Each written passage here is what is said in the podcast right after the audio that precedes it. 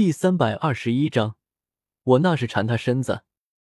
你，木兰谷大长老听得牙眦欲裂，知道自己是被我耍了，紧咬着牙，差点没一口老血喷出来。分头跑！他高呼一声，猛地转身向远处夜空飞去。三兽蛮荒诀被破，面对天火尊者的强大实力，他们压根无力抵抗，只能是分开逃跑，寻求一丝生机。木兰谷三长老，还有那蓝袍斗皇、白脸斗皇和四个斗王闻言，顿时一哄而散，乱七八糟向远处拼命飞去。想跑？我冷笑一声，没有理会那六个杂鱼，纵身向木兰谷大长老追去。他此时也只是个斗皇巅峰，我修为与他相同，完全不会有危险。而天火尊者则去了追木兰谷三长老。刷刷几声，耳边有狂风呼啸，我身形一晃，急速向天空飞去，很快就追上了木兰谷大长老。一来我和他距离本就不远，二来他好像不太擅长速度。紧盯着他的背影，我一记诸神子轰出，灵魂力量无形无踪。他忙着逃跑，竟没有察觉到，正中我这一招，整个急速飞行的身影宛如突然撞上了一座大山，闷哼一声，摇摇晃晃停了下来。纳兰叶，你我无冤无仇。何必非要杀老夫，留老夫一条性命不可吗？木兰谷大长老知道被我缠上，无法顺利逃离，便转过身来。因为我的攻击，他嘴角有血液流出，整个人也神色癫狂，宛如一头发疯的老狗，责人欲事。我呵呵一笑，讥讽道：“大长老，先前要抢我东西的是你，现在要活命的也是你。”你不觉得自己要的太多了吗？哈哈，既然想要老夫死，你也一起死吧！他见无路可走，突兀仰天大笑起来，低吼一声，面色狰狞的朝我疯狂扑来，体内斗气以极高的速度运转着，一出手就是拼命的招式。狗急跳墙了吗？我早就戒备着他这一手，见他扑来，我直接转身向身后飞去。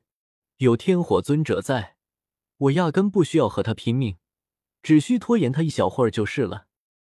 他速度不如我快，追不上我，气得哇哇乱叫，双手掐诀，凝聚出一颗狰狞能量虎头，朝我狂咬而来。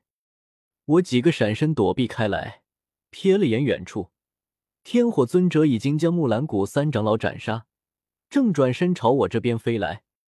他随意一挥手，就是漫天火球凭空凝聚，呼啸着朝我这边飞来。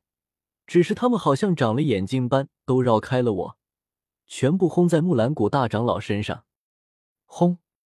轰！轰！一颗颗耀眼火球不断炸开，每一颗火球都堪比斗皇一击，堆叠在一起，连虚空都微微震颤。木兰谷大长老更是哼都没哼一声。就直接化作一具焦尸砸落在地面。天火尊者一招手，顿时焦尸手指上的那戒飞入他掌心，他灵魂力量覆盖，轻易破开那戒中木兰谷大长老留下的灵魂印记，随意一扫，便取出了一块散发着远古韵味的兽皮。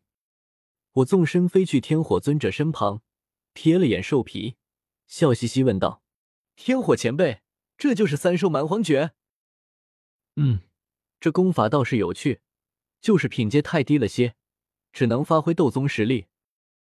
天火尊者点点头，又摇摇头，说道：“要是这功法能让三个斗宗来施展，能发挥出斗圣实力，再不济也能发挥出尊者实力，价值可就大了去了。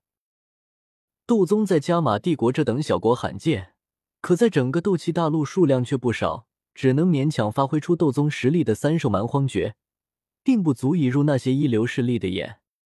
嘿，回头等老夫研究完这功法，你这娃娃若是想要，老夫便送给你了。”天火尊者笑道。我连忙点点，我眼界浅，这功法我都看得上啊。多谢前辈，以后这三收蛮荒诀就是监察左部的正部功法了。我哈哈一笑，想着今后监察左部也凑出个监察三老来，足以和斗宗强者匹敌，也是不错。只是这需要足够的时间来培养，或许要等到二三十年后才能初见成效，短时间内是用不上了。萧炎、小一仙二人也飞了过来。萧炎左右看看，先前还挺热闹的山林中，此时空荡荡一片，只剩下他们四人。纳兰叶，现在我们是直接返回乌坦城？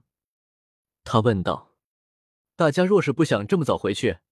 也可以去木兰谷的山门走一趟。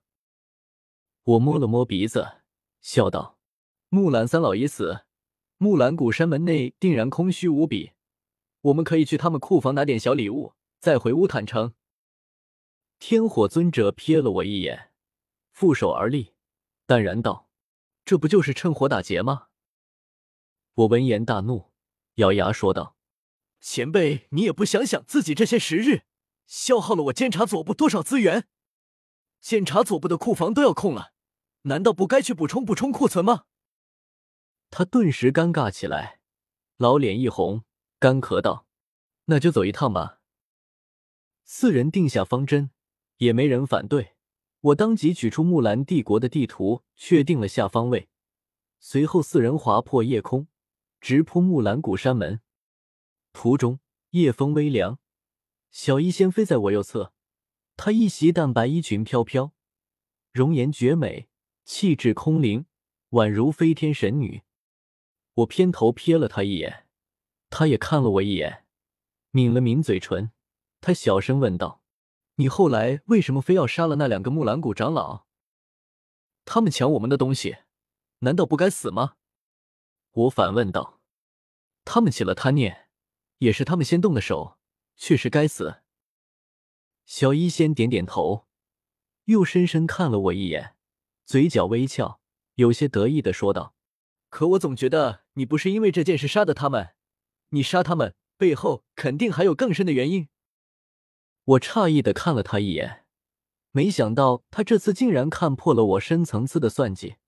这是近朱者赤，和我待久了，所以变聪明了吗？我莞尔一笑，说道。我杀木兰三老，确实是醉翁之意不在酒。我的真正目标其实是他们背后的斗宗强者下古奇遇。我炼制肉身，除了需要一头七阶魔兽的血脉精髓，也需要一具斗宗强者的肉身。我承认，我就是馋他身子。